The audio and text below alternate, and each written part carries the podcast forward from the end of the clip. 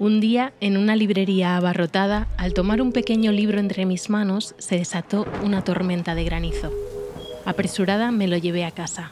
El libro contenía un enigma. El enigma me trajo una propuesta y la propuesta no solo me pilló por sorpresa, sino que me cambió la vida. Me llamo Débora Marín y soy la nueva portavoz de la Sociedad Lectoescritora, un grupo antiquísimo de mujeres dedicadas a la lectura y la escritura en primera persona.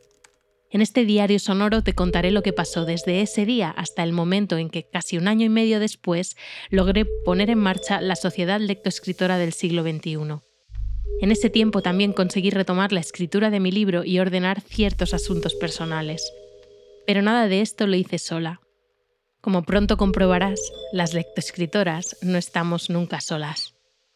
Si acabas de llegar, te recomiendo empezar por el episodio cero, el prólogo, y no te olvides de resolver tu propio enigma en sociedadlectoescritora.com. Una vida de cuento de hadas no es siempre una vida feliz.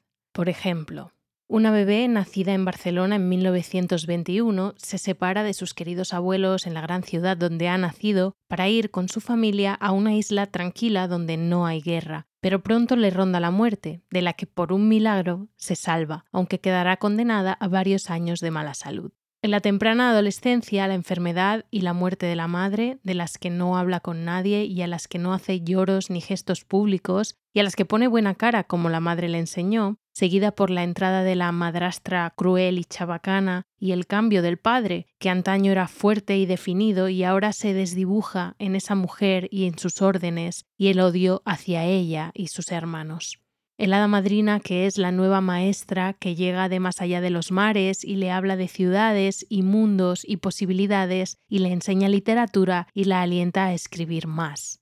El príncipe azul que es el primer amor, que le da alas para marcharse sola de la isla y poner rumbo a casa de los abuelos cuando esa absurda guerra que no ha llegado a la isla ya ha terminado.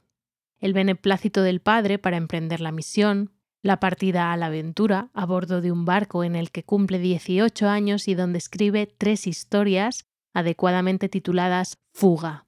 La llegada a un mundo oscuro y a un piso oscuro de la calle Aribau, antaño luminosos y burgueses, ahora tristes, represivos y miserables. La ruptura con el príncipe, que sale rana, la universidad, que le abre la mirada, las amistades, el arte, la amiga y confidente que la acoge en su familia, con un padre y una madre presentes que las cuidan a ambas, y esa amiga que pronto se va a otra ciudad, otro abandono. Y la necesidad de seguirla a esa otra ciudad más grande al haber agotado en la primera cualquier posibilidad de crecer. Y allí el encuentro con una tía amorosa que le da espacio personal y un cuarto propio donde compondrá la escritura de la experiencia anterior el retrato de la tristeza generacional y de su propia familia, que sin embargo no es autobiográfico del todo, o nada, según ella. Y allí, otro príncipe azul, el definitivo quizás, un editor que la anima a presentar esa novela al premio literario que cambiará su vida al ganarlo, porque, lejos de darle alas, se las cortará de cuajo, y sin saber si quería escribir para ganarse el pan, se encontrará atrapada en una obligación la de seguir escribiendo enfrentada a su propia leyenda, que no logra satisfacer como querría, y pasarán los años, y sí, escribirá columnas, artículos, relatos y también algunas novelas. Y pasará algún verano en Tánger, a donde han destinado al marido editor, porque ya están medio separados, sin separarse, porque separarse no se puede todavía, y otros veranos en otros lugares, y eso sí, hará muchos amigos en todas partes, y llegarán a su vida otras hadas madrinas que le darán consuelo y amor, bien por carta, bien en persona, y que le presentarán a un Dios que ella no había conocido, y que conseguirán que escriba algo sobre una mujer con deseo de independencia que precisamente acaba encontrando a Dios, antes de que se haga patente que las últimas dificultades con la escritura quizás escondían algo más, una enfermedad neurodegenerativa que empezará impidiendo a la escritora poner letra junto a letra y terminará por no dejarla hablar y, en último lugar, vivir. Hoy, en Sociedad Lectoescritora, Carmen Laforet y Nada. En Nada, la novela que ganó el primer premio Nadal en 1944, una joven huérfana llamada Andrea llega a Barcelona a estudiar en la universidad y a vivir en casa de sus abuelos recién terminada la guerra. Lo que encontrará en el piso de la calle Aribao estará lejos de su idea de felicidad, pero hará lo posible por encontrarla a través de la universidad, la amistad, los paseos por la ciudad, los amores, en un proceso de paso del final de la adolescencia a la vida adulta. En fin, que la trama es prácticamente la misma que la vida de Carmen Laforet. Los personajes que acompañan a Andrea están basados en las personas reales con las que convivió Carmen en aquellos años, pero algunas de las tramas, como la de los personajes de sus familiares, sobre todo de sus tíos, tienen más ficción que otras. Sin embargo, ella nunca quiso admitir, y le molestaba muchísimo que se lo trajeran a colación, que era una autobiografía. ¿Por qué? ¿Qué habría de malo en dejar que se identificase a Andrea con Carmen, no solo en sus andanzas, sino también en sus experiencias internas. Pues para empezar, que en cuanto la novela salió, su familia cortó relaciones con ella, ni siquiera fueron a su boda, así que ella se esforzó por negar los parecidos. Pero la que no puede negar el parecido con ella soy yo. Cuando llegué a Barcelona después de haber pasado siete años en medio de un bosque, tuve exactamente la misma sensación de frialdad, humedad y pesadumbre que tuvo Andrea al aterrizar en la calle Aribau. Mi calle tenía otro nombre, que también empezaba por A, y mi barrio no estaba lleno de escombros por ninguna guerra, sino por las obras para construir oficinas, hoteles y pisos a precio de oro en el distrito tecnológico de la ciudad.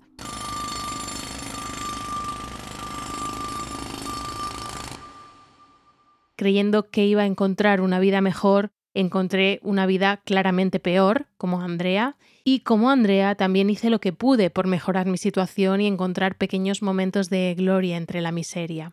Pero Andrea termina el libro cambiando de ciudad, con una nueva esperanza, y yo solo tuve que cambiar de barrio, en realidad, para sentir que dejaba de estar asfixiada y podía volver a respirar. Allí, no lo sabía, pero conseguiría finalmente lograr terminar el primer borrador de mi libro, igual que Carmen. Se ha comparado a veces a Carmen Laforet con Harper Lee, que publicó su primera novela Matar a un ruiseñor a los 33 años y ganó con ella el Pulitzer. Entraremos un poco más en los paralelismos entre ellas y en la figura de Harper Lee con las socias, pero el más significativo es que ese éxito temprano pareció acabar con la fulgurante carrera literaria que se esperaba de ellas. En el caso de Carmen solo fue así temporalmente, porque en realidad siguió escribiendo novelas, aunque para el ojo público siempre se mantuvo esa impresión. Y se ha discutido, escrito muchísimo sobre esa situación, ese misterio para el que cada uno expone sus razones, pero las que cuentan probablemente sean únicamente las de cada autora. Carmen escribió para un prólogo a sus obras completas en 1957. Eran abismos tragando mis días, dividiendo mis amores, mi vida entera, los que se me abrían y me daban escalofríos. Renuncia a todo lo que puede disipar, renuncia, renuncia también a dejarse ir a medios que pueden proporcionar dinero fácil, pero que no son la auténtica busca literaria. Renuncia a comodidad, frivolidad, cómoda crítica de los otros. Eso y mucho más era para mí la literatura. Es para mí aún la literatura.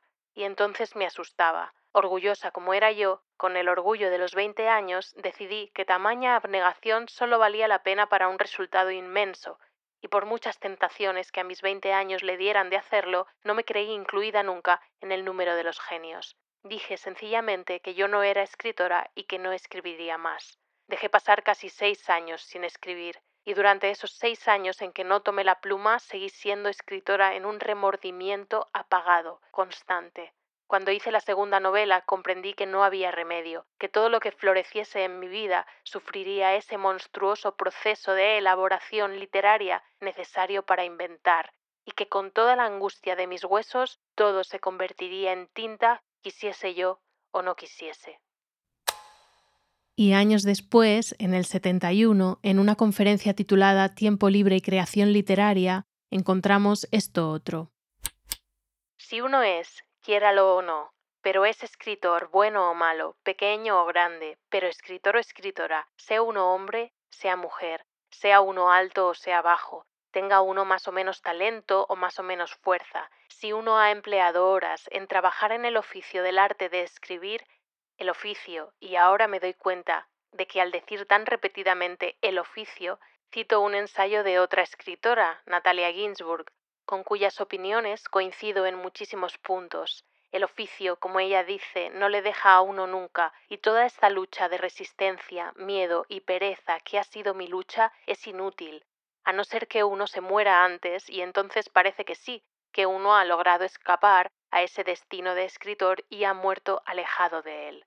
No se puede contraponer una ocupación a esta tarea de escribir una vez que nos ha apresado. Todo lo que uno vive se transforma, se vuelve vida distinta en nuestro interior cuando cogemos el lápiz o nos sentamos a las máquinas. Como el rey Midas que veía transformarse en oro todo lo que tocaba, hasta la comida cuando estaba hambriento, el escritor ve transformarse todo su tiempo libre en trabajo creador.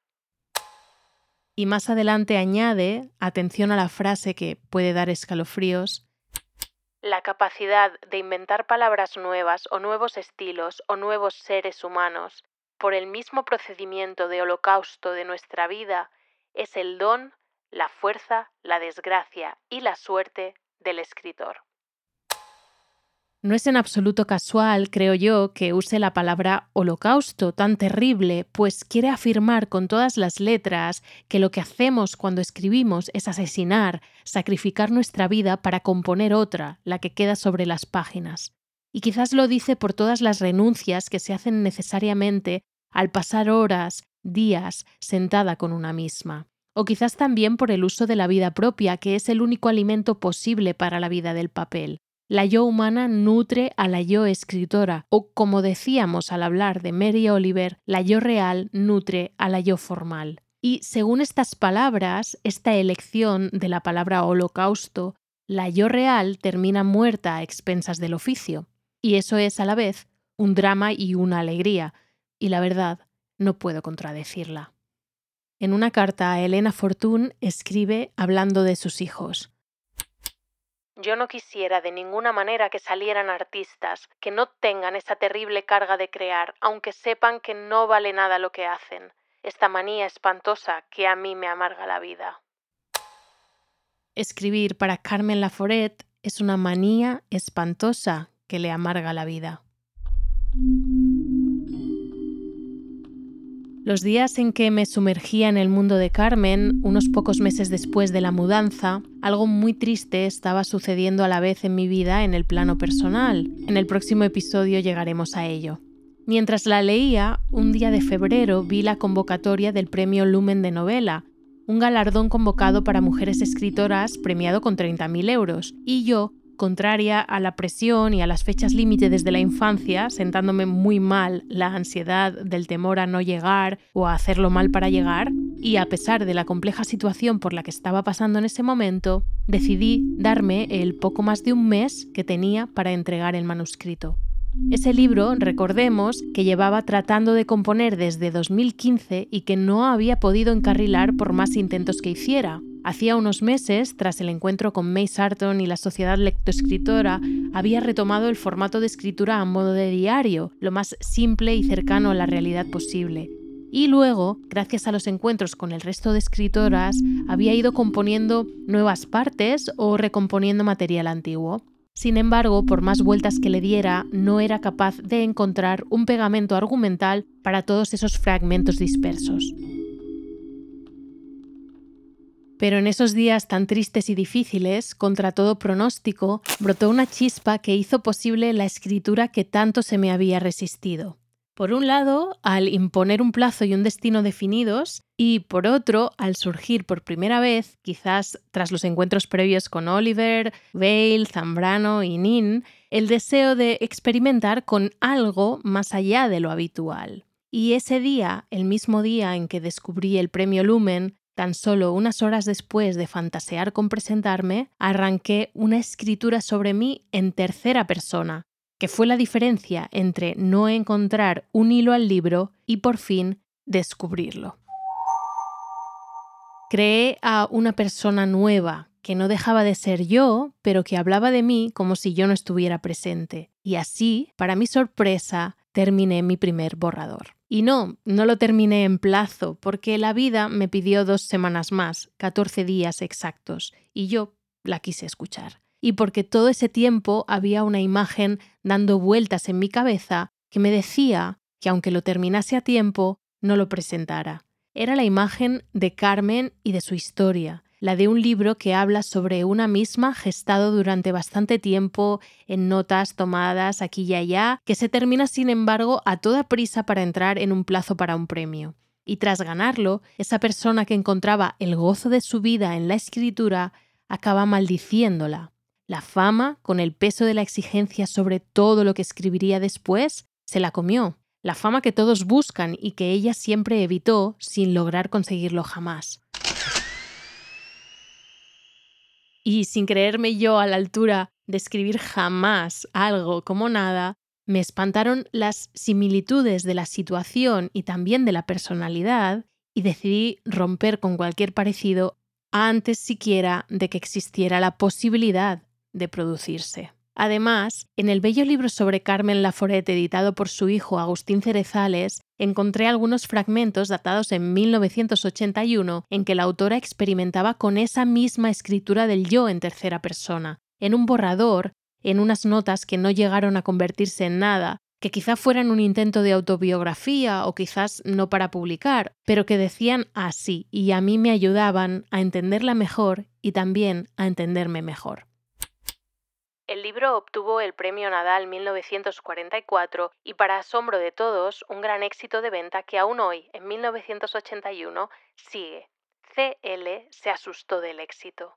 No había imaginado así un comienzo de su carrera literaria. No quería que los periodistas se interesaran por su persona. El libro, eso era lo que sentía, era una cosa y ella otra, con su vida y sus amistades y sus amores que no tenía intención de dar a conocer a nadie se hizo un lío espantoso entre su educación, teñida de la gran amabilidad y dulzura isleña de aquellos tiempos de su infancia, y su desesperado afán de negarse a asistir a reuniones en casas de personas importantes socialmente. Pero se negaba siempre que podía. Entonces supo que se murmuraba que el libro no lo había escrito ella, que lo habría escrito su padre, su hermano, su novio, y también que era el plagio de una novela francesa y también que era obra de un conocidísimo escritor, no se decía el nombre, perseguido por republicano. Si en aquel momento le hubiera sido fácil, CL se hubiera marchado a otro país donde no la conociese nadie a escribir otras dos novelas que había pensado mientras escribía nada. Pero no era fácil y la guerra mundial seguía. Así que no se fue, pero no escribió. Hasta muchos años después no se publicó uno de esos libros que ya tenía en mente y en una carta a su amiga Lola de la Fe desde Madrid en 1942 dice Yo, querida, tenía que terminar Isla, esa novela absurda que ya me tiene hasta la coronilla, y trabajaba muchísimo. Alrededor de ella, Isla, cundía una fama terrible e inmerecida, pues en realidad nadie, ni yo misma, sabía bien cómo era.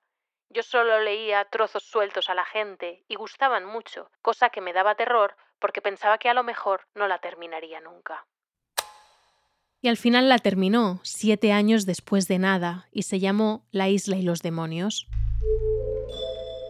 A ella le parecía mala. Hay decenas de citas en sus cartas que lo certifican. Llega a decir incluso que la aborrece y le pide a su amiga que no se la recomiende a nadie, pero a la vez se siente contenta de haber logrado terminarla, de haber cerrado al fin esa etapa. Comparada con Nada, tuvo una acogida más bien tibia, aunque recibió buenas críticas. Nadie fue tan duro con su escritura jamás como lo fue ella misma. La novela también era en cierto modo autobiográfica.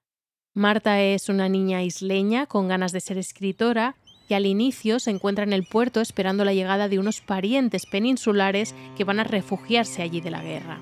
Sin embargo, aquí la isla, con sus leyendas y sus dioses, se convierte en un personaje más, casi en el personaje principal.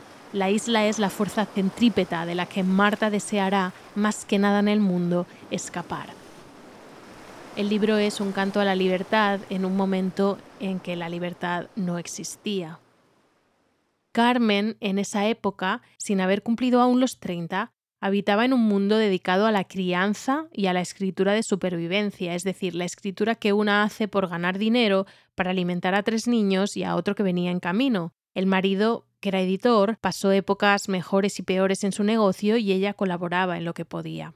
En el verano del 51 ambos asistieron a una velada con amigos en donde, sin previo aviso, una mujer a quien no conocían leyó unos fragmentos de una novela que había escrito. Al principio les pareció inadecuado, como una encerrona, pero Carmen quedó seducida por la figura y la personalidad de Elia María González Álvarez y López Chicheri, conocida como Lili Álvarez, polideportista, primera española en participar en unas Olimpiadas, la primera en lucir para jugar en Roland Garros un traje de falda pantalón hecho para ella por Elsa Schiaparelli, separada de un aristócrata francés con un único hijo fallecido, periodista y escritora que sobre todo hablaba con vehemencia sobre mujeres independientes y catolicismo.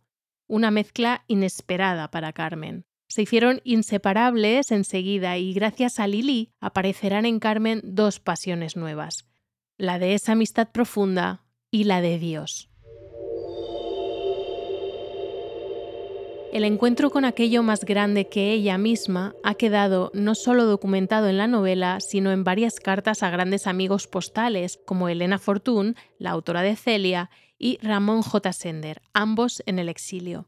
En una carta a Fortún fechada en diciembre del 51, medio año después del encuentro con Lili, dice Queridísima Elena mía, te debo esta carta que te escribo hoy.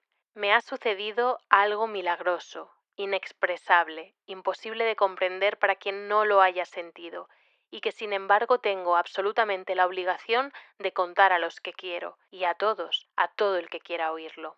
Tú sabes, Elena mía, que hace tiempo, hace meses, me interesaba por cosas de religión. El Evangelio entraba en mí con su encanto imposible de no ser entendido, pero nada más. En cuanto quería ahondar un misterio con la inteligencia, el misterio se volvía insoluble. Prefería no entrar demasiado en ello. El domingo 16 te escribí una carta.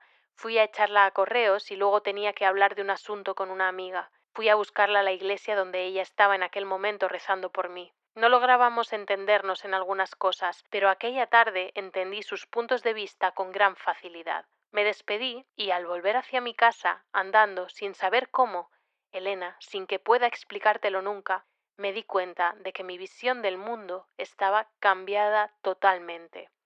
Elena, cuando no se tiene esto, puede uno ver un milagro con los ojos del cuerpo y no creer en él, pero cuando uno siente dentro, dentro de uno, el milagro más maravilloso, la transformación radical del ser, el mundo del misterio es sólo lo verdadero. Dios me ha cogido por los cabellos y me ha sumergido en su misma esencia.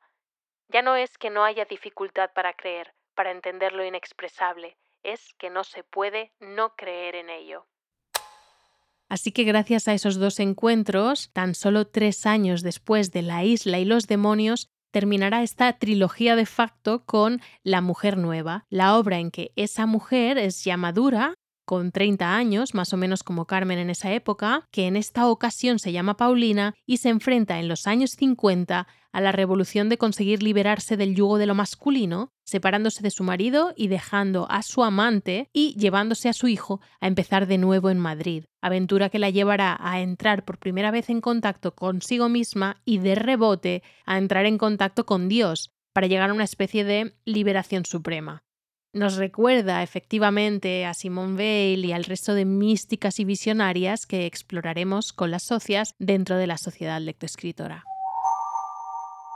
Pese a todo, la mujer nueva no gustó a Lili, que la consideró superficial. Además, el quinto embarazo de Carmen decepcionó muchísimo a su amiga. Se ha especulado, a luz de sus cartas, que tuvieran una relación afectiva más profunda que la simple amistad, aunque Carmen mantuvo siempre, cita textual, De todas mis amistades, tanto masculinas como femeninas, he estado enamorada siempre el hecho de que Carmen fuera a tener otro bebé, fuera por lo que fuera y sintieran lo que sintieran, las hizo mantener una correspondencia muy tensa al respecto durante un tiempo. Carmen trataba de quitar hierro al asunto y conseguir que la otra la aceptase así, con su quinto hijo y con todo lo demás, pero Lili no cedía. En el 58 cerraban sus intensos siete años de relación con una nota manuscrita de Lili que tan solo le decía no me verás más. Adiós. Y Carmen aceptó esa despedida. Si bien Carmen Laforet no fue perseguida durante la dictadura y no tuvo que exiliarse por asimilarse al régimen, sí se definió como feminista de forma clara y vocal en un tiempo y en un lugar en que no era ni tan normal ni tan deseable, aunque discrepara en parte con las corrientes feministas de su tiempo. En uno de los escritos en que habla sobre su feminismo, titulado El miedo no es libre, para la actualidad española, en el 67, arranca así. Los animales encerrados se enferman. En el reino animal, que yo sepa, ninguna hembra queda encerrada para que solo se ocupe de la gestación y crianza de la prole. En una pareja de leones, el que en un determinado momento el macho utilice sus fuerzas en la protección de la hembra, que necesita las suyas para el desarrollo de nuevos seres, no quiere decir que la leona deje de cazar ni de cultivar sus aptitudes en libertad. Solo el hombre ha intentado y logrado en el curso de nuestra civilización hacer pagar su aportación natural de protección y defensa de la prole con el sometimiento de la mujer y el intento de anulación de facultades, de inteligencia y de valor físico, cuyo reconocimiento ha sido tildado de falta de feminidad. Y en una entrevista lo dice también bien claro. Aunque hasta ahora en mi obra no haya abordado la cuestión, considero que los seres humanos solo se diferencian unos de otros individualmente, aparte del hecho de ser hombres o mujeres. Es para mí algo monstruoso que dentro de un mismo país, una misma comunidad, de unos mismos límites de cultura, costumbres y etcétera, justos o injustos, que ese no es ahora nuestro problema, a la libertad de obrar, la legislación la discrimine con limitaciones al desarrollo de sus talentos, con castigos muy diferentes para algunos delitos a una parte de esa comunidad, considerándola inferior en razón de su sexo. Si el sexo discriminado fuese el masculino, yo sería masculinista, pero de hecho es el femenino. Soy feminista. Y ante la pregunta, ¿cree usted que sus novelas han contribuido a una toma de conciencia por parte de la mujer española? ¿Había tenido la intención de lograr esta toma de conciencia? Ella responde Desgraciadamente no. Al menos yo no lo creo posible, ya que yo misma no he sido consciente, no me he interesado profundamente en esa toma de conciencia necesaria sobre la situación de la mujer. Quizá no me interesé al principio de mi vida profesional por el hecho particularísimo de que yo sentí siempre, sin que nadie me hubiera inculcado otra cosa, que yo era un ser humano y no se me ocurría pensar que ninguna libertad de ser humano tuviese que ser conquistada por la mujer. Yo sentía así, quizá porque mi manera de ser, muy independiente, pero que por mil circunstancias privadas no chocaba de frente con los grandes tabúes impuestos por la legislación a la mujer, yo no me sentía rebelde.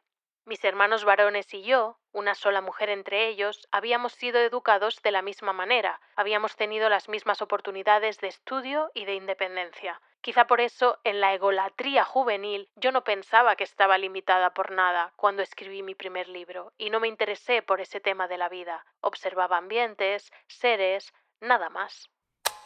El verdadero privilegio es no ser consciente de que se tiene un privilegio y la verdadera ética es reconocer ese desequilibrio y esa fortuna recibida una vez se descubre, pero posicionarse igual del lado del no privilegiado. En esto Simone Weil nos daría la razón.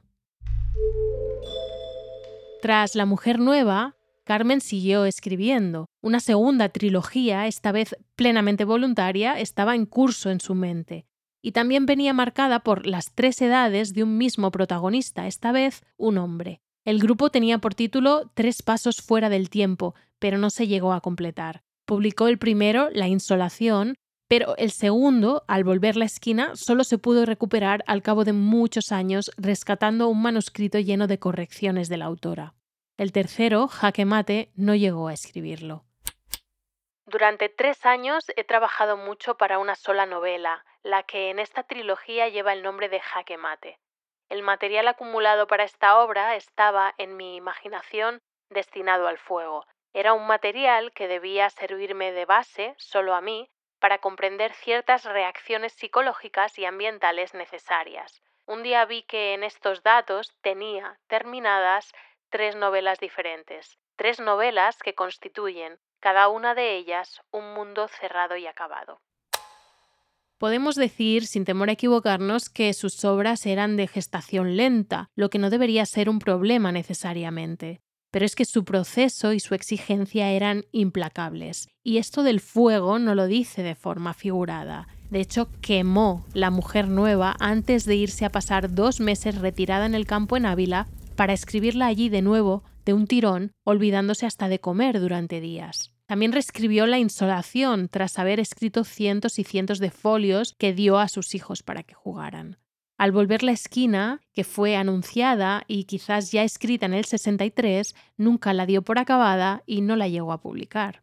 Tras su separación en 1970, de mutuo acuerdo, y tras la condición que le puso su marido de no escribir jamás sobre su relación, con los hijos ya crecidos, se movió bastante y pasaba temporadas con amigos en unos y otros lugares. Podríamos citar a muchos, pero me parece bonito rescatar una fotografía en la que Carmen está con María Teresa León, en casa de los Alberti, en los 70, del mismo modo en que estuvieron en otra casa de los Alberti Simone Veil y María Zambrano. Y también un texto, un artículo que escribió Laforet en septiembre del 83 para El País, relatando su propio encuentro con María Zambrano. Lo compartiremos con las socias en el anexo G.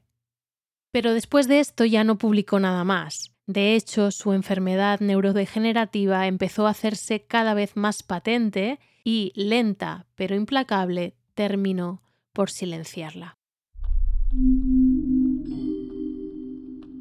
Me pregunto si Carmen, como yo, se consideraba una impostora, si a veces temía estar malgastando su tiempo al escribir, si no lograba decidir si le tenía más miedo al éxito o al fracaso, si sufría por no ser capaz de ganar suficiente dinero con sus novelas, o si le parecía bien ganarlo escribiendo otras cosas, todo ese montón de artículos, columnas, crónicas de viaje o lo que fuera que se le pusiera por delante, que acometía además no sé si con muchas ganas o, o intención, pero que siempre resolvía con elegancia y mucha calidad. Me pregunto si no se cuestionaba a dónde habría llegado como escritora si no hubiera tenido hijos.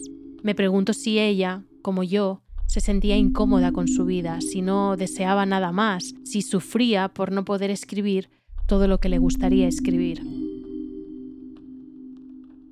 Después de muchos días de investigación y lectura para sumergirme en el universo de Carmen, llegaba el momento de ir a hacerle una visita de chica rara a chica rara, pues así es como bautizó Carmen Martín Gaite a aquellas mujeres inconformistas de la posguerra y la dictadura. De algunas de estas autoras brillantes y no suficientemente reconocidas que dio el siglo XX español hablaremos con las socias en el anexo G. Pero antes he de contar que aquellos días me aficioné a pasear con el perro cada mañana, bien temprano, por un lugar cerca de casa, pero ya en la montaña. Me acostumbré a sentarme en un pollete a ver amanecer sobre Barcelona tras mi colegio de niña mientras el perro, libre, husmeaba los rastros de jabalís y las otras especies que hubieran transitado por el lugar recientemente. Mi asiento improvisado se ve desde bastante lejos y un día en particular, mientras andaba, me di cuenta de que ya había alguien sentado allí. Nunca había visto a nadie sentado allí. Me fastidió un poco, pero bueno, no era grave. A veces me ponía en otro lugar porque, bueno, me gustaban mis rutinas, pero también me gustaba romperlas de vez en cuando. Sin embargo, enseguida la figura se levantó y se fue en dirección contraria, hacia abajo, hacia una zona de tierra donde aparcan los coches. Perfecto, pensé, ya no hay nada que cambiar hoy. Iba yo pensando en Carmen, tratando de traer a la mente imágenes sobre ella, preparándome para el encuentro. Y al llegar a mi pollete, sin embargo, la preensoñación se cortó de cuajo, porque allí me esperaba un gran sobre marrón lacrado con el logo de la Sociedad Lectoescritora en la cera fría esta gente está haciendo muchos esfuerzos por mí. A ver si no podrían enviar todo esto por email y terminar antes, que parece que les va mucho el misterio. Pero bueno, en fin, que ya ni me sorprendí. A todo se acostumbra una. Dentro del sobre encontré otra serie de fotocopias de unas hojas mecanografiadas y esta vez también la copia de una especie de ficha de lectura en realidad de cosmolectura, pues así es como parece que llaman en la sociedad lectoescritora a la lectura que hacemos de una obra con mentalidad lectoescritora, es decir, tratando de entender cómo nos va a llevar a un lugar diferente respecto a nuestra propia escritura y respecto a nuestra propia vida. Otra de las fotocopias parece un pequeño cuaderno viejo que contiene una lista de libros escritos con lápiz en español, con una letra un poco particular, con las L's como palos y las F's como mayúsculas. Al lado de algunos de los títulos, entre paréntesis, la palabra ficha. Y en este contexto, la lógica no puede ser otra. La dueña de este cuaderno conocía la cosmolectura y la aplicaba a las novelas que había leído que consideraba más relevantes. Y me quedé pensando allí sentada, me parecía que había algo que se me estaba escapando porque a estas alturas estaba ya claro que la sociedad no daba puntada sin hilo. La letra de este cuaderno no tenía nada que ver con la del cuaderno del anterior portavoz. Así que Carmen no podía ser CZC, aunque la primera C coincidiera. Entonces, un momento. Abrí mi teléfono y en una rápida búsqueda ahí lo tenía. Imágenes de manuscritos de Carmen que rápidamente me puse a comparar con espíritu de grafóloga. Bueno, hay que decir que mi padre trajo a casa cuando yo era pequeña un libro de grafología y lo estudié con ahínco durante un tiempo, tratando de descifrar la personalidad de todas mis amigas, que bueno, por ser niñas, supongo, no debía estar aún muy definida, por lo que la tarea se me hizo eventualmente muy aburrida y lo dejé. Pero sí, ahí estaba, las L's como palos, las F's como mayúsculas, era ella. Este listado de libros, este cuaderno, era de Carmen Laforet. Me estaban queriendo decir que no solo Carmen fue socia de honor, como el resto de autoras con las que me había ido encontrando, sino que también practicaba la cosmolectura. ¿Cabía alguna posibilidad de que hubiera tenido algún papel en la sociedad? Me propuse investigarlo lo antes posible, pero también me dije que en realidad no importaba. Carmen no iba a ser más relevante para mí de lo que ya había sido. Su Andrea y ella misma, la Carmen a la que pude conocer con nada y también más allá, ya habían hecho su función en mi vida y en mi escritura. Sabía, por ellas, que un evento triste, una época difícil, pueden ser el mejor catalizador para la escritura. Ahora solo faltaba una cosa, ir a su encuentro. Me senté frente al sol naciente, cerré los ojos y esperé.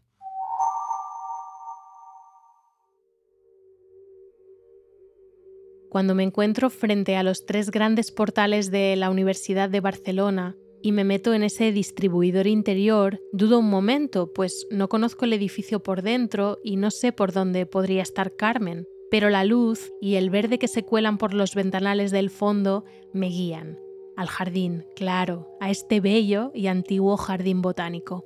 No tardo en verla sentada en un banco, con una gran cartera de cuero a sus pies, tomando notas en un cuaderno, a lápiz. Le pido permiso para sentarme con ella y me lo da. Como siempre, no tengo que hablarle para que ella sepa exactamente qué decir. Parece que tengo que darte un pésame y también mis enhorabuenas, pues siento tu pérdida y a la vez me alegra saber que has puesto punto final a tu primer borrador. Imagino que se te hace difícil procesar ambas cosas a la vez, pero no deja de ser una representación fiel de la vida, agridulce, nunca del todo feliz, nunca del todo miserable. Ojalá hubieras venido a verme antes, quizás podríamos haber hablado de esos miedos que te acechaban, como me acecharon a mí siempre.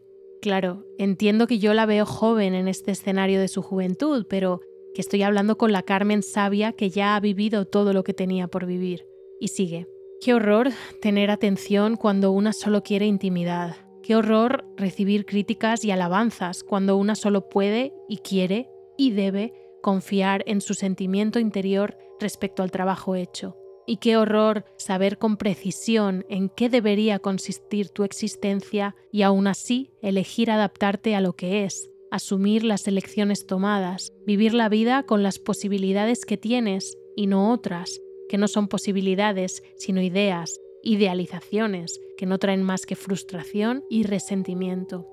En fin, todo esto ya lo sabes, lo digo solamente para que halles compañía y comprensión en mí, que lo sentí igual, como ya habrás descubierto. Y sobre tu libro, en realidad nada ha terminado. Ahora es cuando vienen el resto de borradores, las opiniones, la edición, la publicación si tienes suerte y la prensa y los eventos más allá. Sí, tremendo escalofrío esto último. Sin embargo, es lo último. Antes, todo lo necesario hasta publicar. No te apresures, pero te aconsejo, si me lo permites, dedicarte a ello como si empezases de nuevo. No temas quemar páginas, solo son letras, no temas hacer lo que sabes que quieres hacer. No temas dedicar ocho años más si es lo que se requiere. No temas llegar a esos puntos que parecen de no retorno. Tú ya eres escritora y no tienes que demostrar nada a nadie. Yo siempre fui escritora, lo tenía todo dentro. La que lo es, lo sabe. Publique más o menos, gane más o menos, venda más o menos, hablen de ella más o menos. Cuando busco en mis bolsillos algo para darle antes de volver a casa, encuentro una cuartilla doblada escrita con mi letra. Nos veremos más. Hasta la próxima. Ella reconoce el reverso de la promesa que le hizo Lili Álvarez. Nos estrechamos la mano con vigor y una sonrisa y mientras atravieso las puertas de nuevo, miro atrás y la encuentro metiendo mi nota en su cuaderno. Aún sonríe.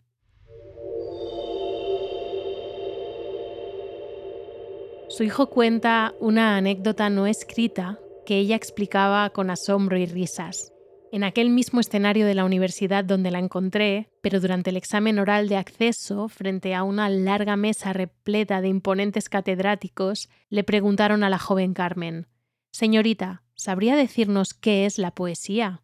Ella, que no había estudiado el temario, tuvo que improvisar y respondió con aplomo lo que sabía cierto.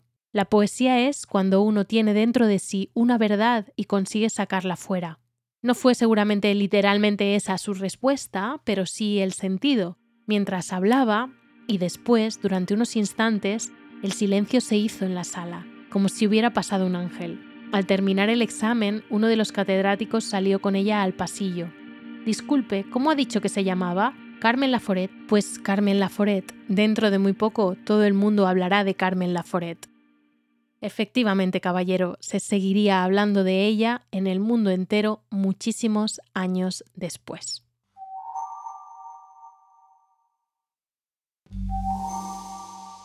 Si crees que tienes madera de lectoescritora, entra en sociedadlectoescritora.com y deja tu correo para obtener tu enigma. Después, si te apetece, podrás convertirte en una de las socias de esta nueva era.